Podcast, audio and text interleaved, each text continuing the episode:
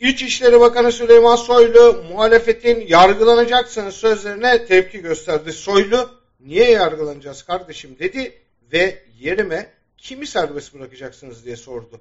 Bol bol ajitasyon çekti. Soylu'ya birinin yargılanması için başka bir suçlunun serbest kalmasına gerek olmadığını hatırlatalım. Nasılsa bol bol cezaevi yaptılar. AKP'lilerin, saray sakinlerinin gerçekten de kimseye benzemeyen, birbirleriyle uyumlu nevi şahsına münasır kimlikleri, siyasi bakış açıları var. Mağdur oynamak, hayal dünyasında gezinmek ve yansıtma mekanizması uygulamak en çok başvurdukları yöntemler. Kitlesel borderline psikolojik bozuklukta denebilir.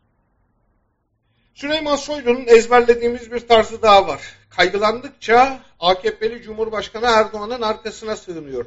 Bu iki yönlü bir korku. Önce ya Erdoğan bana dokunursa diye çekiniyor. Siyaseten çıplak kalma düşüncesinin ardında ise dokunulmazlığım kalkarsa halim ne olur endişesi taşıyor. Bir fırsatı olsa Erdoğan'ın arkasına saklanmak yerine onu arkadan bıçaklardı. Sevdiğinden değil, endişesinden canım Cumhurbaşkanım naralar atıyor. Tabi elinde ne olur ne olmaz diye çeşit çeşit kozuda tutmayı ihmal etmiyor. Soylu diyor ki beni niye yargılayacaksınız kardeşim? Acaba Codex vurgunu şaibesi başlı başına yeter mi? Ya da uyuşturucu satıcılarıyla samimi ilişkiler, yargı ile çevrilen çeşit çeşit dolap veya tüm kriminal kişilere önce ayrıcalık sonra yurt dışı geçiş hizmeti sunmak. Halkı kim ve düşmanlığa tahrik mesela. Ankara'da ve İstanbul'da kaybolan silahlar da olabilir. Amcaoğullarının tefeci, vurguncu ve kaçakçılarla iş tutup başkenti parselleme işinin yatarı kaç yıl peki? Birkaç yüce divan eder mi? Belki de poliçe sesi sıcaklığı ile devlet imtiyazlarını kullanmak ya da resmi kurumları sigortalamak yargı konusudur. Dedi ki AKP'li ya da saraylı olmak kendine az bir bakış açısı, zihin yapısı, eylem tarzı gerektiriyor. Soylu Erdoğan'a, Erdoğan ise seçim yaklaştıkça yüzde olarak gördüğü kişilere sığınıyor. Sandıklar patlamayınca da yüzde ellisini düşmanlaştırdığı, sürtük veya çürük demeye çekinmediği, 7-24 azarladığı öteki yurttaşa da göz kırpıyor. Arada sırada durup aynı gemideyiz diye veriyor.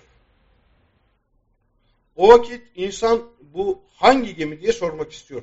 Yoksa Burak'a alınan gemicik mi? Acaba sonradan mallarına çökülen iş insanı Mübariz Mansimov'un kıyağı olan Agdaş isimli tanker mi? Hani 21.2 milyon dolar maliyeti vardı. Bir e, vergi cennetine kaydettirilmişti.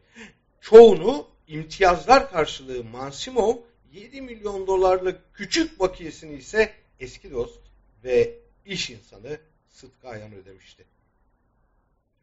Belki de başkanın son adamı vefalı başbakanı Binali Yıldırım ve oğlu Dombino'nun isimlerinin birlikte anıldığı şaibeli gemilerdir. Altında pudra şekeri taşımak için Ali Ağa'daki dost tersanelerinde kaynak yaptırılan şilepler.